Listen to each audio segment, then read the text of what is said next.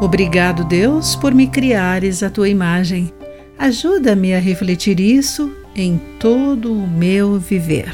Olá, querido amigo do Pão Diário, muito bem-vindo à nossa mensagem do dia. Hoje vou ler o texto de Patrícia Rainbow com o título Fazendo Sua Música.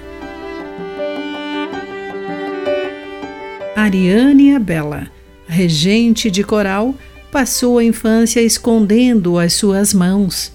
Nascida com os dedos ausentes ou fundidos nas duas mãos, também não tinha a perna esquerda e faltavam-lhe os dedos do pé direito.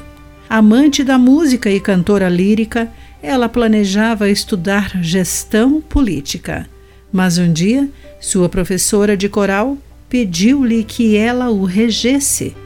A partir desse momento, Ariane descobriu sua carreira, passando a reger coros de igrejas e hoje ela é a diretora dos corais em outra universidade.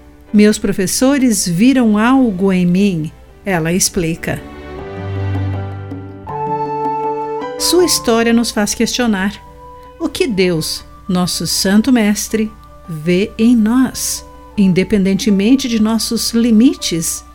Mais do que tudo, ele se vê.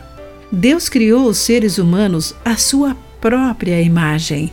A imagem de Deus os criou. Homem e mulher os criou, de acordo com Gênesis capítulo 1, versículo 27. Como portadores da sua imagem, quando outros nos veem, devemos refleti-lo. Para Ariane, isso significa Jesus, não os seus limites físicos, e para nós também. Portanto, todos nós dos quais o véu foi removido, podemos ver e refletir a glória do Senhor.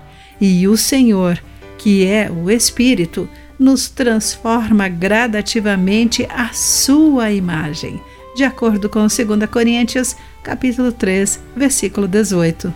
Também podemos conduzir nossa vida pelo poder transformador de Cristo, oferecendo-lhe um cântico de vida que honre a Deus.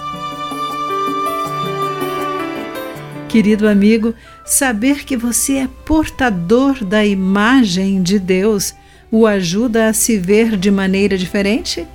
Pense nisso. Aqui foi Clarice Fogaça com a mensagem do dia.